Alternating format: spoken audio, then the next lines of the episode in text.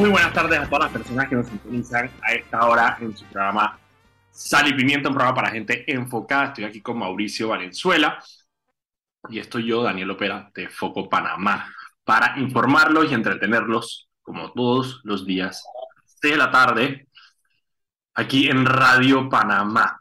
Recuerden que pueden seguirnos en eh, Foco Panamá en Instagram, Twitter, Facebook y TikTok y también pueden seguir este programa en el canal de, de YouTube de Radio Panamá. Se transmite en directo, lo pueden seguir ahí y ahí queda guardado también para que lo puedan ver cuando quieran. Hoy vamos a tener un excelente programa, vamos a estar analizando el tema de los partidos políticos y sus alianzas con el analista político José Stout, que se va a estar conectando ahorita más tarde. Mauricio, ¿qué sopa? ¿Qué es lo que es? Hoy ha sido un día súper emocionante. Me encanta cómo empieza el programa ahora. Hoy ha se ha trabajado, se ha trabajado. hoy se ha trabajado. y tú si eres mala gente, Daniel, poniendo esa foto de rica en los posts de, de la mañana. Yo hice, yo hice si eres mala gente. Yo hice una encuesta en Twitter y la gente está clarita, clarita de quién es la persona que subiría ese tipo de contenido a foco. yo, yo, yo, quiero hacer una, yo quiero, yo quiero hacer una, una, aparte, a mí me encanta usar el contenido de foco para de alguna forma entender la gente y sacar a relucir la doble moral de la gente. Entonces, para que haya un poquito de contexto, hoy subimos una glosa eh, sobre los hijos de Martinelli. Eh, y en la foto usamos una foto que subieron a redes sociales en la que uno de los hijos de Martinelli aparece con dos hombres sin camisa, vestido de cuero, así como sadomasoquista.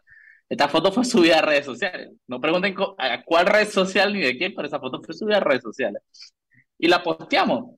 Y entonces por ahí apareció un activista de estos LGBT que pueden atacar la corrupción, pero no ataquen la homosexualidad. Y que nadie, nadie, toca, nadie ha mencionado ni siquiera la sexualidad del hijo de Ricardo Martinelli. Es la, pero me da risa porque no les molesta cuando ponemos a los políticos y a los maleantes heterosexuales rodeados de mujeres o borrachos inconscientes, ahí se ríen, ¿no? Pero en el momento en que ponemos a un político o a una persona, eh, un corrupto, con un lavador de dinero confeso, como es el hijo de Ricardo Martinelli, que aparte y de manera irrelevante es homosexual, que lo podemos rodeado de unos hombres en una foto que él mismo subió, ahí sí es que poco es homofóbico, y que, ¿por qué no ves mal cuando ponemos al heterosexual rodeado de mujeres o, o, cuando veas pero si lo ves más, es como una homofobia que tiene hasta ellos mismos en su cabeza, porque si tú lees la publicación, ni siquiera mencionamos la sexualidad del man, pero se me, se me hizo bastante chistoso. porque, eh, para mí lo chistoso del asunto es que el man es sado, te soy sincero. Sea que, que el man está vestido de cuero con un poco de vaina rodeada de cuero. Para mí eso es lo más chistoso del asunto, que hubiera sido de que un, un, un, imagínate así, hubiera sido un cristiano osado con dos tipas en vez de dos tipos, porque cristiano dice que es heterosexual, ¿lo, lo hubiese visto mal o no? Ahí, ahí el tema ese, a mí me yo, lo que pasa es que, a ver, claro. Yo primero, a ver, vamos por parte por parte. Uno, sí, obviamente el hecho de que, de que, de que Ricardo Martínez y yo no seamos sexual me da exactamente igual. Eh, de hecho, lo, o sea, y parte en el juicio eh, en, los pocos documentos que salieron, parte de lo que sale, digamos, para entender un poco el personaje es su necesidad enorme de tratar de complacer a su papá, precisamente porque su papá em, rechazaba su homosexualidad. Y, y eso es algo con lo que mucha gente se puede relacionar el hecho de que, eh, de que Rica Martinelli, en ese sentido, eh, él mantiene su, digamos, sus traumas psicológicos por, obviamente, tener el papá que tiene. Yo sí tengo un problema. Lo que pasa es que para mí lo de la foto es como medio agridulce, porque por un lado, me importa un carajo, o sea, es un condenado corrupto, o sea, no le tengo ni el más mínimo ápice de simpatía a Ricardo Martínez Jr. Sin embargo, eh, yo, yo, a mí no me, a mí no me, nadie se debería avergonzar de tener eh, eh, fetiches sexuales. Entonces dije, el hecho de que el man le guste el sadomasoquismo, bien por él, o sea, exactamente, el man disfruta su sexualidad como le dé la gana, para, o sea, mí, ¿no? para mí eso es completamente igual a cuando hace una semana usamos una foto de Chichido Barrio que en coma etílica tirado en el piso de un hotel. Lo que sí me, lo que sí me, molesta, por ejemplo, es, es, ese, a ver, es ese sentido, por ejemplo, el, también en los documentos que salieron del, del juicio de, de, de Ricardo Martinelli en Nueva York, salió el hecho de que el man se acercó, o sea, incluso una de las cartas de recomendación es del cura, digamos, del, del, del, penitenciario, diciendo que él se había arrepentido y bla, bla, bla, toda esa vaina. Entonces eso es lo que me molesta, esa, esa doble moralidad, el hecho de que su papá, o sea, él incluso está dispuesto a, acercarse a su papá, en, que lo postulen como, como, como eh, presidente del Parlamento, como diputado del Parlamento Centroamericano, a apoyar a su padre en todo, em, un padre que niega su existencia como, como persona homosexual y, un padre que eh, está al lado de, de estos profamilias rancios, como por ejemplo Francisco Ameglio, que lo tiene en, en, en realizando metas, eh, unas, unas, unas, posturas conservadoras, pero de lo más asquerosas. Eh, entonces, esto, eso es lo que verdaderamente me molesta, no tanto la, la foto. Exactamente, Ricardo Martinelli Jr., o sea, el más corrupto, ¿para qué vamos a hacer? Ok, Mauricio, hoy ha, hoy ha, sido un día, hoy ha sido un día movido, pero te voy a decir el que, el, la noticia del día que más me molestó y medio la mencioné en ñapa en el video de la mañana, pero te la dejé a ti para que la, la, la, demostraras y la, la, expandieras, que es el hecho de los nuevos presidentes y vicepresidentes del Consejo Municipal de Panamá. Oh. Ayer, mira, Don Monchi que está ahí, Don Monchi ya entró al programa y ya está. Don Monchi, ahorita lo presento para que también tire de una vez y hablemos de este tema con usted también de una vez. Te voy, a, te, voy a, leer lo que escribí sobre eso. Dele, dele, adelante. Eh, bueno, les presento a Don Monchi Estado, que va a estar con nosotros, analista político. A ver, Don Monchi, cuénteme. Vale. Mira, mira, sobre eso que vas a hablar, precisamente escribí esto. Eh, Voy a dar el, el, el pronto, para que la gente lo pronto, pronto las sesiones de los municipios de Panamá y San Miguelito se realizarán en el nuevo Salón de Actos de la Asamblea Nacional situado en La Joya. Bien, solamente para, para contexto, el, ayer, ayer hubo elección de nuevo presidente y vicepresidente del Consejo Municipal de Panamá. El Consejo Municipal de Panamá está compuesto por los 26 representantes de los 26 corregimientos de la ciudad. Ahí está eh, eh, eh, este, Carlos Pérez Herrera, está Juli Bermúdez, está Ricky Domínguez, están todos. También están los de Panamá Norte, La Garza, Pacurato. Ayer se reunieron y votaron quién van a ser sus nuevos líderes del país. Es decir, los que presiden el consejo, los representantes del Consejo Municipal de Panamá. Y escogieron a dos personas, Joira Pereira, de Perea, perdón, de Chilibre, ella es representante de Chilibre del PRD, y a Mario... Representante condenado. Va, va, va, por eso, va. Y a Mario Kennedy, que es representante de San Felipe. Ambos están condenados, ambos condenados. No dije investigados por el Ministerio Público, informe contra... No, no, no, condenados. Y me parece, o sea, digamos, la de Mario Kennedy es por eh, apropiarse de fondos de la Junta Comunal de, de, de, de San Felipe. El de Joera Perea es más grave todavía porque es de los fondos del FESE. Esos fondos del FESE es ese 1%. Cada vez que ustedes sacan un préstamo en un, en un banco, a usted le dan una tasa y aparte le suman un 1%. Ese 1% va a esos fondos del FESE. ella y otra docena de, de, representantes se apropiaron de esos fondos que le tenían que llegar supuestamente para eh, obras comunitarias y se lo apropiaron se quedaron con él. Esos son los dos. Pero el problema ahí es que aparte, esos dos fueron electos ayer. Ellos están reemplazando al antiguo ah, presidente del Consejo Municipal, que era Ramón Ashby, que también está condenado precisamente por quedarse con, creo que son 150 mil dólares, de la Junta Comunal de Caledonia. Los tres presidentes, el saliente y los dos entrantes condenados. Es que, es que esto, esto, esto no es ni que para que la gente entienda un poco, no es ni que, que el, el, tipo está siendo investigado, que lo están mencionando, que posiblemente no. Estos, si tú buscas, si tú tienes que usar la palabra delincuente, estos tipos, la etiqueta les cabe porque son delincuentes condenados por el sistema de justicia panameño. Los tipos cometieron delitos. Ajá, los tipos cometieron delitos, fue probado que los tipos manejaron de manera bestial, mal, fondos de todos los panameños. Entonces, literalmente, ¿qué dice de la ciudad de Panamá, la ciudad más importante de este país? en cuanto a PIB, en cuanto a un presupuesto de 300 millones de dólares. Es la capital de Panamá, maneja un presupuesto de 300 millones de dólares. ¿Qué dice de la ciudad de Panamá? De que el presidente, la presidenta y el vicepresidente y el presidente saliente sean delincuentes.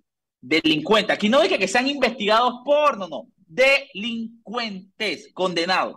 Tenemos literalmente a dos delincuentes condenados que no han pasado ni un día en la cárcel al frente del Consejo Municipal de la Ciudad de Panamá. Entonces la gente sale por ahí y dice, ay, ¿por qué no tienen en listas? ¿Por qué? Panamá no es, Panamá es more than papers, Panamá no sé qué, no sé qué, no sé qué. Panamá da risa, hermano, Panamá somos una burla. Tenemos delincuentes en los puestos más importantes de, de, este país. Tenemos delincuentes en la asamblea, tenemos homicidas en la asamblea, tenemos narcotraficantes en la asamblea y en la gente y entonces nos ponemos bravos cuando llega un noruego y nos mira de reojo, hermano. A mí me daría vergüenza decirle a un noruego que soy de Panamá. Ahora, que estuve en, Europa, a mí me daba pena decir que era de Panamá. ¿De dónde usted dice?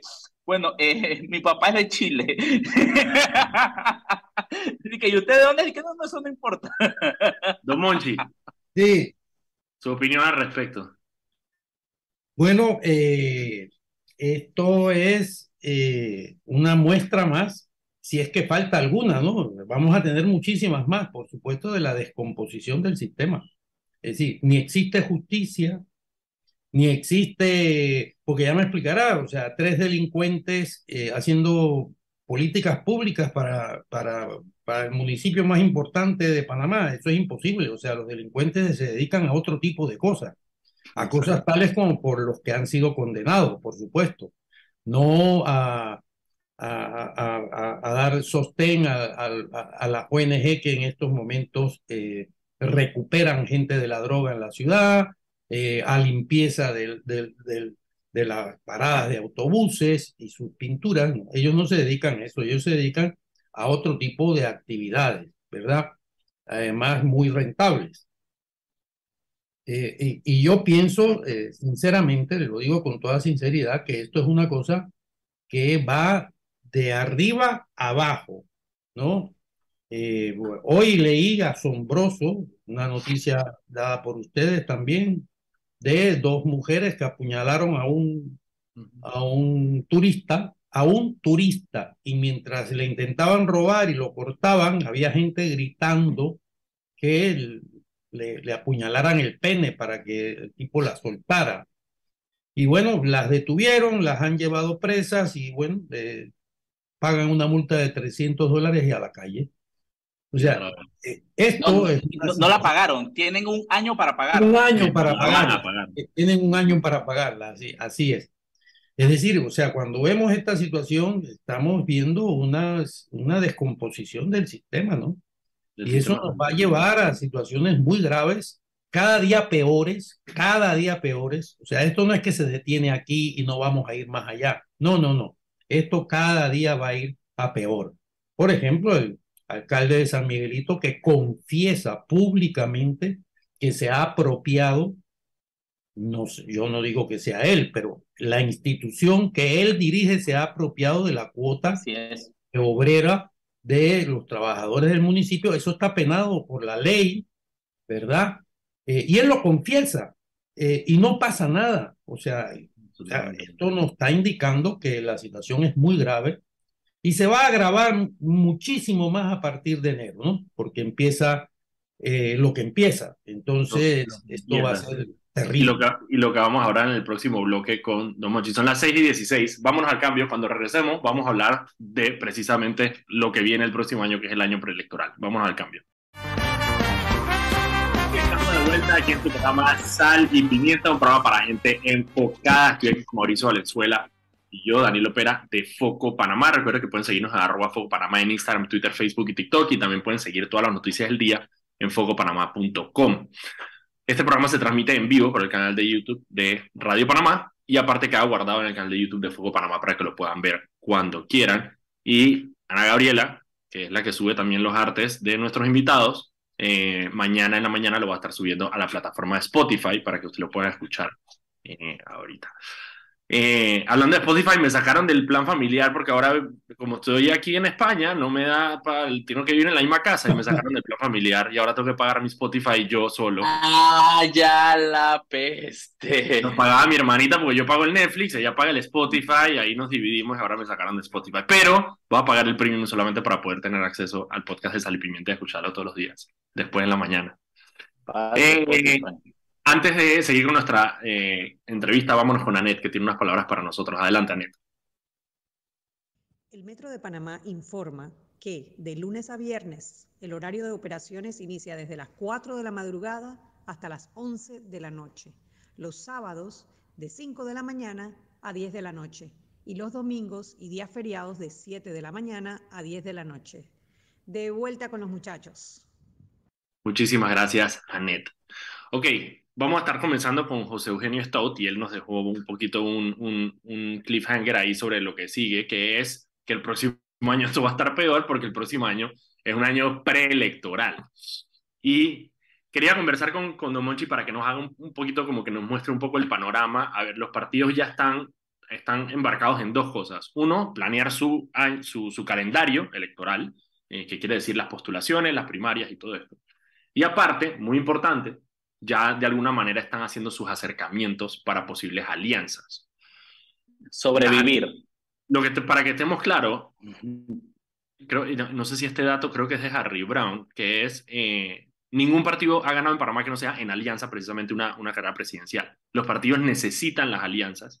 Eh, históricamente siempre las han necesitado, por más que, por ejemplo, eh, Ricardo Martinelli era el hombre fuerte en su momento en el 2009, incluso antes de aliarse con Juan Carlos Varela, él ya tenía Unión Patriótica, ya tenía otro partido para poder llevar a cabo su plan. Eh, Juan Carlos Varela eh, hizo su alianza con el Partido Popular, eh, que de hecho sacó muchísimos votos por el Partido Popular, y no tanto por el panameñismo. y en las recientes elecciones, precisamente Nito Cortizo se alió con el Molirena. Esas alianzas van a ser clave para determinar de alguna manera cómo vamos a ir para no terminar con una elección extremadamente fraccionada. Don Monchi, primero, ¿cuáles son las alianzas más posibles que se están viendo en el panorama ahora mismo? Bueno, yo le diré que las alianzas, en este momento las alianzas más posibles, ni el más adivinador es capaz de darnos eh, elementos de juicio responsables y serios para esas alianzas. Eh, hay nueve partidos en lista que van a ir a las elecciones. Eh, hay interrogantes importantísimos que se tienen que resolver previamente para saber entonces qué posibilidades de alianza se pueden dar, que además pueden ser alianzas que nos sorprendan a todos. Eh, mientras no se sepa qué ocurre, eh, si se inhabilita o no al señor Ricardo Martinelli, esto es una situación que no sabemos qué puede ocurrir. Mientras no sepamos cuáles son las posibilidades o no de Yanivel Ábrego en relación al cambio democrático, tampoco sabemos eh, qué, qué, puede ocurrir. Y, eh, y en razón de esto, se producirán alianzas eh, que en este momento, se lo digo con toda sinceridad, hasta el menos asombrado se puede asombrar. ¿Verdad? Yo no tengo ningún inconveniente. en, política, en política esa vaina de nada, nada, se descarta, que es el tema que yo siempre... así es, así es. Y, y además eso lo, lo, repiten nuestros políticos a cada momento. a cada rato. Y a nivel lo dijo en TVN, ayer lo dijo en TVN. Es decir, una alianza con el PRD sería posible, según ella, o sea, y, y para el PRD igual. usted, que, usted que obviamente, eh, y no es por llamarle viejo, pero tiene más edad que Mauricio y que yo, eh, sobre ese tema de las sorpresas, eh, quizás su memoria nos pueda ayudar. ¿Cómo fue, por ejemplo, cuando el, cuando el PP hizo ese cambio de alianza, digamos, hacia el PRD? Y, y cómo se recibió, digamos, si se recibió, porque podría pasar ahora mismo lo, eh, lo mismo con, con, Cambio Democrático y el panameñismo, que, digamos, han, estado estuvieron enfrentados durante todo el gobierno de Varela y ahora posiblemente terminen en, en, una alianza. ¿Cómo, ¿Cómo fue en ese momento el del Partido Popular para saber si nos puede dar unas luces sobre lo que va a pasar ahorita? Bueno, eh, el, Partido Popular eh, como partido, eh, eh, y no es solo mi opinión, es opinión incluso de miembros importantes de ese partido, le fue muy mal en esa alianza. a partir de esa alianza con el PRD, el Partido Popular vino a menos y además muy rápidamente, hasta transformarse en lo que fue prácticamente un, una remora política. Exactamente. Buscando el, buscando el tiburón más grande al que pegarse sin importar ideología ni nada. Ni ellos mismos saben en qué creen, ni en qué piensan, ni nada. Tampoco tienen claro a quién se deben aliar porque no tienen claro el panorama de quién va a ganar. Exactamente. Ahora bien, ahora el Partido Panameñista que efectivamente está en conversaciones muy serias con cambio con Rómulo Rux, porque cambio democrático, si es su presidente Rómulo Rux es una cosa y si es nivel es otra, ¿no? Claro. Eh, si él está en conversaciones muy serias, tengo entendido, con eh, Rómulo Rux. Eh, claro, el, el partido panameñista, previo a estas elecciones, es decir, en las elecciones pasadas, le fue muy mal. Extremadamente mal fue extremadamente mal. Por lo tanto, el Partido Panameñista solo puede apostar, digamos, a que le vaya no tan mal. Eh, esto es una posibilidad en función de las, eh, como se vea la posibilidad de triunfo de un Rómulo Rux. Yo creo que a este punto casi que el Partido Panameñista, yo creo que su, su, su, su mayor, o sea, a ver, su mayor reto es, sobrevivir. Y, yo creo Completamente. Completamente. El, el Partido eh, tiene que ir buscando como la regional de la lotería de Chitre, una cosa así, y que se quede tranquilo allá. No, porque es que, claro, o sea, digamos, existe la, a ver, existe la posibilidad de que el Partido Panameñista, si no saca ningún diputado en estas próximas elecciones eh, y, y escoge mal su alianza, podría desaparecer perfectamente. O sea, no es, no es, no es un, digamos, cambio democrático todavía, incluso con la salida de, de, de, de, de 15 de los 15 diputados, a ver, todavía tiene tres o cuatro fichas que le pueden representar una curul. Eh, sí, sí, sí. Pero, el, pero el Partido Panameñista tiene ocho diputados ahora mismo en la Asamblea Nacional, de los cuales yo no sé cuántos vayan a sobrevivir, honestamente. No, y lo, y lo, y lo surreal que a mí me, me, me, dio fue, yo, yo dije, esta gente, ¿verdad? ¿En qué mundo van? Ayer hacen como el gran anuncio, el gran anuncio que inscribieron a Carlos Rubio, el exministro, en su partido. Yo dije, pero... Y te voy a decir la verdad, a mí, a mí me cae muy bien Carlos Rubio, eh, lo, respeto como profesional, me parece, que no fue mal, me parece que no fue mal ministro.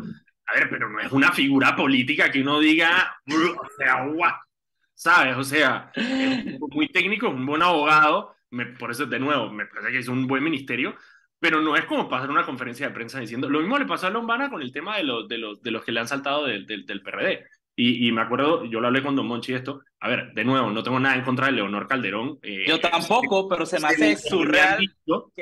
Es una, es una buena profesional, pero hacer todo un show de la, de la incorporación de Leonor Calderón, o sea, quizá era para un público que no era yo, y quizá era un público que no eran los votantes jóvenes. Pero, eh, pero aparte, aparte es surreal pensar que, y lo dijimos en su momento, que un candidato como Ricardo Lombana que tenía la bandera independiente encima, tenga como línea de comunicación estratégica andar divulgando que partidistas se están inscribiendo en su partido. Es decir, que man, entonces tú estás literalmente diciéndole al país que tú estás recogiendo lo de los partidos, la gente que está saliendo de los partidos que tú tanto criticas. Es una, comunicacionalmente fue la cosa más estúpida que hizo, que, que, ha hecho Lombana para mí. Aprovecho para, preguntarle, para preguntarle a Don Monchi eso, porque digamos, el reto que tuvo Lombana en las elecciones pasadas fue eh, que era un candidato independiente, no tenía estructura, ese fue, digamos, su principal reto.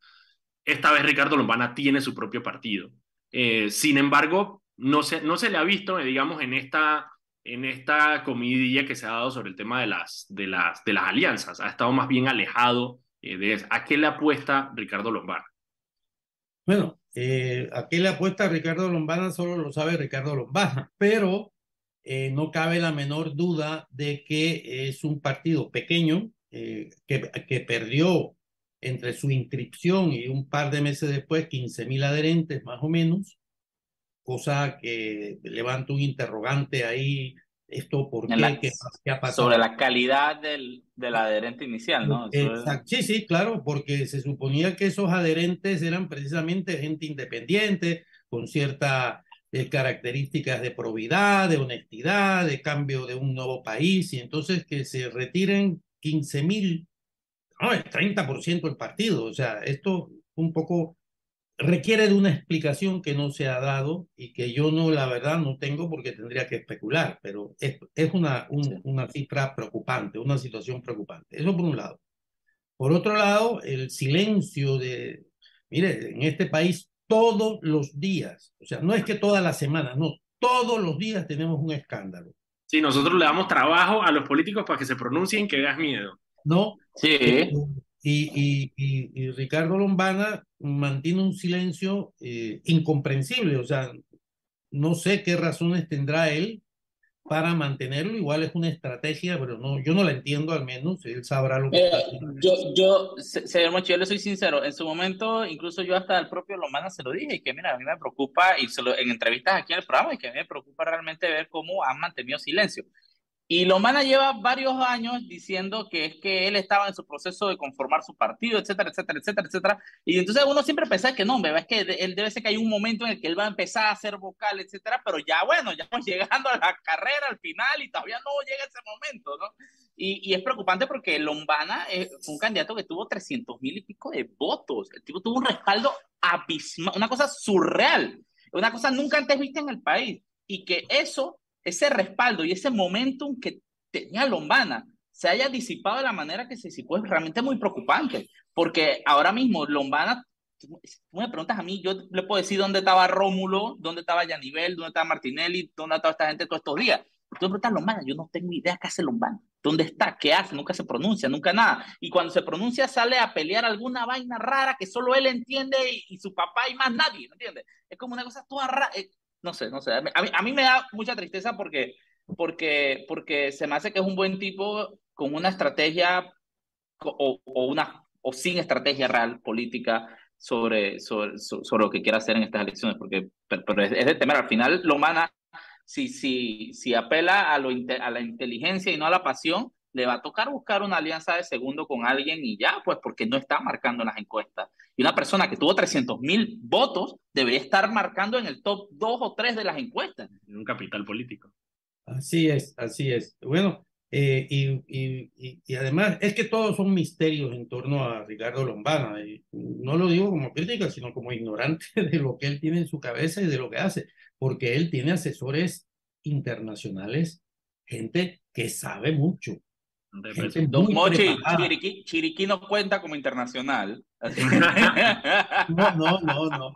Él tiene como asesor a alguien que asesoró a, Martín Torrijos en, su, en las elecciones que Martín ganó, al chileno ahora mismo, Folk. Sí, eh, sí, y ese señor sabe lo suyo, o sea, pero bueno, a veces los asesores no tienen, no encuentran oído donde penetre lo que ellos dicen, ¿no?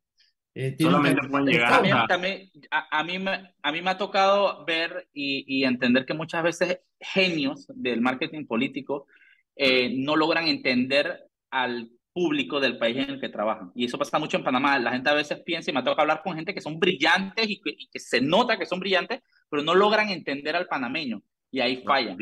Piensan que el panameño es, es, como el, el, de México, el, el, el de Venezuela y para mí es una cuestión bien rara. Bien, Aquí llegó Joao Santana, le pagamos una millonada de nuestra plata, por cierto.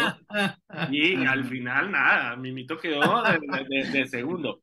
Domochi, me tengo que ir a un cambio, son las 6 y 33, 6 y 34, ya cambió la hora. Vámonos a un cambio eh, y cuando regresemos seguimos hablando, ya hablamos un poco de Landón, hablamos un poco de Lombana, falta el peso pesado, el PRD, que es el que vamos a hablar ahorita. Vamos al cambio. Estamos de vuelta aquí en tu programa Sal y Pimienta, un programa para gente enfocada Estamos aquí Mauricio Valenzuela y yo, Danilo Pérez de Foco Panamá. Hoy estamos hablando con eh, José Eugenio Stout, que es analista político, hablando un poco sobre el panorama preelectoral del próximo año.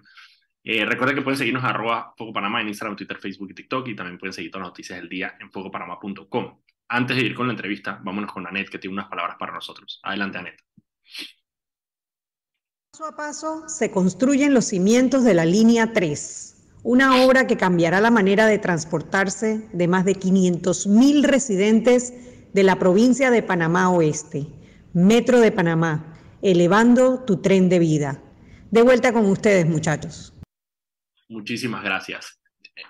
Antes, antes de ir con, con el PRD, tenía una última pregunta eh, para Lombana, que es, porque Lombana tiene un reto que es él fue candidato independiente, ahora conformó su partido, eso ya por sí es un reto que le ha costado, yo creo, un poco, digamos, la, la, la, falta de apoyo, em, pero a la vez entrar a hacer alianzas políticas con los partidos tradicionales, digamos, entre comillas. Em, ¿Cómo venderle eso él a la población, sabiendo que quizá no pueda ganar, ganar solo? Eh, eh, ¿cómo, cómo, cómo sería ese movimiento político para él? ¿O qué es lo que, lo que está en juego para él? Bueno, eso eh, va a ser una situación extremadamente difícil para Lombana. Eh, cualquier acercamiento, incluso negociación para eh, constituir una alianza, eh, en, el, en el caso específico de él, que se ha construido como independiente y ha construido su organización política como una organización independiente, ajena a la partidocracia, eh, eso le va a tener un costo. No sé si ese costo va a ser mayor o menor que la ganancia que puede obtener en una alianza, porque no cabe duda que una alianza, o sea, es 2 más 2 no es 4, sino 5. Eh, pero eh, de todas formas él va a tener un costo, un costo en imagen, un costo en prestigio y, y, no, y no sé, no lo sé si un costo en votos. Pero él está en una situación realmente complicada, porque evidentemente aquí se van a producir alianzas eh, lo más seguro es dos alianzas fuertes. Nadie se va a quedar, se va a querer quedar fuera de una de, una de las dos alianzas, eh, o tres como máximo, y, y, lo que quede fuera de ahí se quedó fuera. Es decir, no tendrá, va a estar aprisionado, no tendrá espacio electoral, no tendrá espacio electoral, o tendrá muy pequeño espacio electoral, al extremo que se puede perder, perder efectivamente la legalidad. Claro, yo creo que ahí, el cálculo de él es, eh, digamos, irse solo, perdiendo las elecciones probablemente, pero de alguna manera fortaleciendo algunos, algunos eh, liderazgos locales que le puedan representar continuidad de su partido, o tirarse la soga al cuello, digamos, y tratar de buscar alguna manera de venderle a sus adherentes el hecho de una alianza con los partidos tradicionales para tratar de buscar un cupo, digamos, en el gobierno para empezar a demostrar eh, lo que puede hacer. Eh, ya veremos, como usted dice, al final Ricardo Lombardo es un misterio y, ya veremos lo que, no, hace. No podemos en este momento vaticinar qué va a hacer, o sea, no, no, no tenemos ni elementos para suponerlo. Sí, por lo menos con los otros un poquito más, uno por lo menos ahí puede decir que porque dan declaraciones, pero es que lo van a, o sea... Yo todavía estoy esperando que me sorprenda. sorprende, sorprende. obviamente, digamos, el, el, con el que, en el que todos los ojos están puestos, yo creo, es en el partido PRD, que a pesar de estar muy debilitado, obviamente, por el tema de la pandemia, los escándalos de corrupción y todo esto, sigue siendo el partido más grande de Panamá y sigue teniendo una masa de votantes enorme que le va a representar una cantidad de votos muy grandes en las próximas elecciones y que no se puede, digamos, desmeritar. Sin embargo, tiene una pelea interna eh, muy, muy fuerte. ¿Cómo se va a dilucidar? ¿Cómo se, ¿Cómo se ve ahora mismo esa pelea interna que, que, que tiene el PRD? O si hay pelea, porque, porque, pues, a veces lo veo muy abrazados a todos muy felices. Eh, sí, sí hay pelea, eh, una pelea que termina en acuerdos, ¿verdad? O sea, acumulo esta fuerza para poder llegar a un acuerdo con el que más fuerza acumuló, ¿verdad? O sea que en ese sentido sí hay rivalidades, o sea, eso no cabe la menor no cabe la menor duda. Y es, y es, eh, entendible porque si tú no acumulas fuerza a la hora de negociar, no se te toma en cuenta. Y eso significa eh, puestos, nombramientos, eh, diputados, etcétera, etcétera, etcétera, ¿no? Así que sí que va a haber una confrontación importante para definir en las primarias quién va a ser el, el candidato del PRD. En este momento es muy difícil saber quién va a ser el candidato. Se puede saber quiénes aspiran a serlo, pero de aspirar a ser hay un paso importante que hay que dar. Lo que sí te puedo decir con toda certeza es lo que nos enseña la historia un poco. El PRD las dos veces, bueno, las dos veces, vamos a decir, las dos veces que ha perdido es porque ha ido dividido internamente. En el caso. el, 2019, el 2019 es un esfuerzo enorme por la unidad del partido eh, que se vio reflejado precisamente en el. Exactamente. En el, en el 19, precisamente, el partido no estuvo dividido. Pese a ello, había perdido tanta fuerza que ya ves que, bueno, fue un 33%. Sí, sí, no fue tampoco la Valladares sacó un 33%, pero eran siete partidos que se repartieron los votos de una manera, o sea, ahí sí que hubo una competencia terrible, que en esta ocasión yo dudo que lo vaya a ver, aquí va a haber alianzas muy fuertes, ¿verdad? Por, por muchas razones. Por lo tanto, el PRD tiene ese problema, primero el voto castigo, por las cosas que tú has mencionado, no cabe la menor duda, ¿verdad? Eh, la tradición de no reelección que tiene que ver con el voto castigo, es decir, y por otro, es que además va a ir a las elecciones dividido. Eso no cabe la menor duda. hay, hay corrientes irreconciliables en el PRD. Ah, o sea, lo que usted dice es que a las elecciones generales el PRD esta vez podría ir dividido. Sí, sí, va a ir dividido, eso seguro. Eso seguro. Vamos, no, no, de verdad, no, sabe, pero... yo estoy absolutamente convencido que va a las elecciones generales dividido. Ah, wow, ah, wow. Y esas facciones, porque, a ver, ¿cuáles son esas facciones que hay al interno del partido? Porque uno logra identificar más o menos, yo logro identificar más o menos tres. Está, está la corriente, digamos, del Ejecutivo, de Gaby Carrizo eh, y Anito Cortizo, está la facción de los diputados, eh, pero después hay otra facción muy rara que es la de Pero Miguel González, que es una facción como mucho más ideológica, no tiene mucho poder, pero de alguna manera todavía dentro del partido como que como que se le ve como que tiene algún tipo de aura, digamos, de, de, la esencia del partido, por lo menos eso en discurso. Pero al final de cuentas, si no tiene, si no tiene poder, eh, eh, ¿qué se puede hacer con, con, con eso? Bueno, eh, Pedro Miguel González efectivamente va a encabezar una, encabeza una corriente dentro del PRD, al parecer una corriente minoritaria. Vayas a saber qué, qué cálculos él está haciendo no solo para ahora, sino incluso para después. Es decir, no lo sé. Eh, pero no cabe duda que es una corriente minoritaria en estos momentos y para estas elecciones pareciera ser una corriente eh, casi seguro que es minoritaria.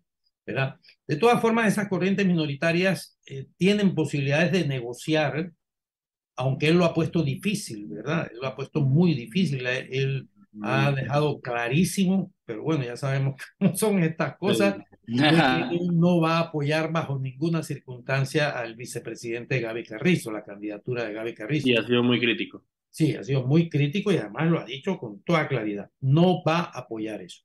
Y luego hay otras, eh, otros sectores que quizás no conforman corriente, pero que están en desacuerdo con esa candidatura y por lo tanto no tienen candidato. Y eso fue lo que pasó eh, con Balbina Herrera, por ejemplo, Claro, que le quitaron el apoyo a, a, Juan Carlos Navarro y quedó un grupo del partido. E, exactamente.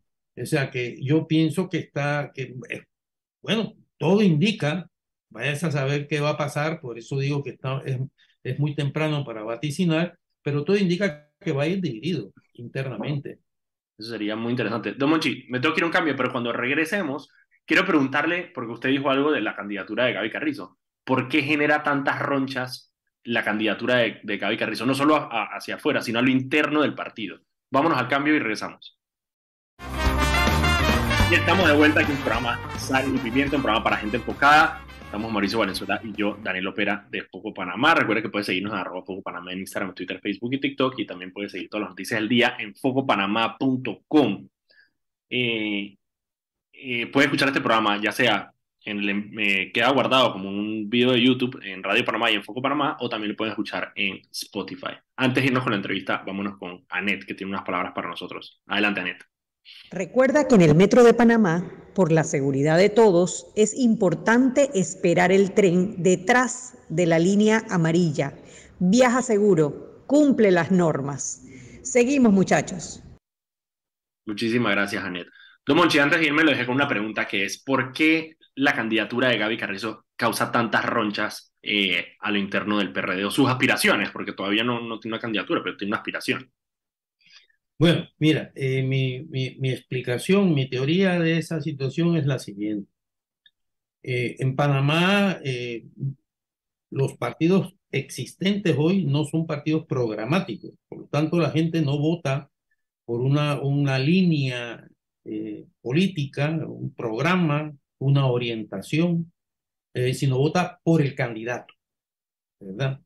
Por lo tanto, el voto castigo es un voto castigo que va dirigido al candidato, al presidente de la República, porque él es el que encarna el partido y, y por él fue que se, que se votó. Y por lo tanto, la decepción, el, eh, el, el, desgaste de él es el desgaste de su partido. Eso, eso es el resultado del voto castigo lo que le pasó, lo que le pasó a Blandón, precisamente, que de alguna manera sufrió el gasto del desgaste de Varela. No que fuera un excelente candidato, pero sufrió el desgaste de Varela. Exactamente. Pero ¿cuál ha sido, a mi juicio, eh, el error inmenso que se ha cometido eh, con eh, Gabriel Carrizo? que desde el inicio el, la cara visible del gobierno, el señor Nito Cortizo, la transformó a Gaby en eso. Y por lo tanto, el voto castigo está dirigido a él, o sea, se le hace a él responsable. Fíjate que Nito Cortizo es como si tuviera un escudo, ¿verdad? Le tiran la flecha, las flechas rebotan y le caen a Gaby Carrizo. la, gente lo quiere, la gente, la gente honestamente quiere a, Piensan que es un buen tipo, que es buena persona, que... que el, problema, el problema es que tiene al lado.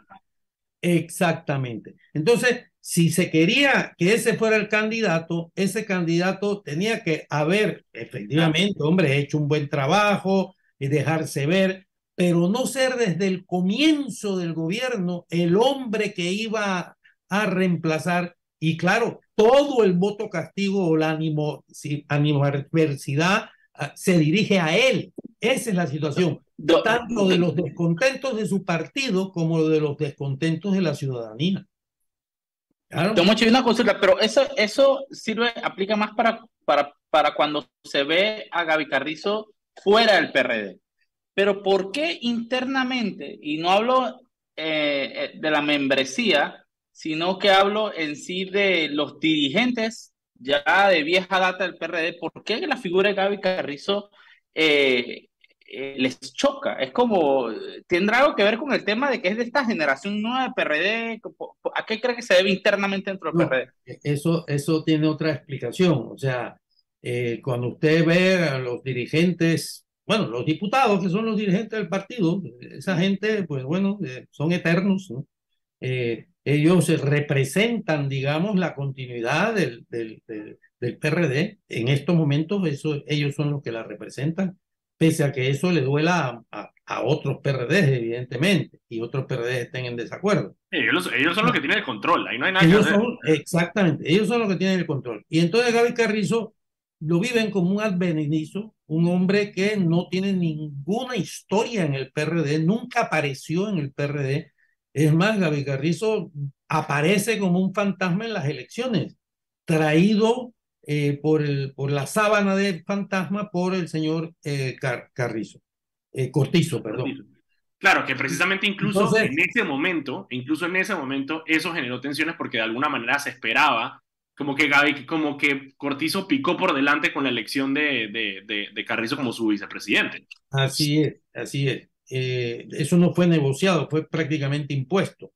Entonces, claro, eh, estos viejos dirigentes, estos diputados del, PRD, no le ven, no, le, no reconocen la autoridad que normalmente tiene un candidato a la presidencia. Usted mire quiénes han sido candidatos a la presidencia del PRD desde un Ernesto Pérez Valladares, eh, un hombre con trayectoria, eh, una gran firmeza dentro de su partido, el propio eh, Torrijos, que fue una persona bueno, que venía estimulado por lo que hizo su padre y, y, que bueno, y que unificó el partido, o sea, el partido estuvo totalmente detrás de eh, Torrijos.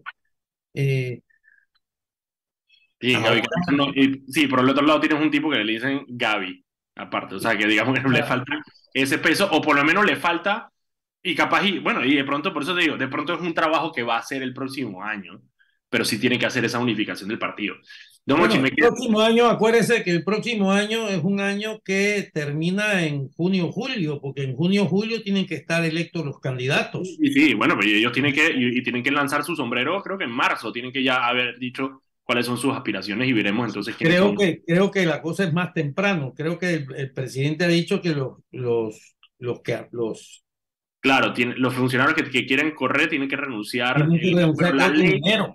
En enero. La ley dice que el 15 de enero.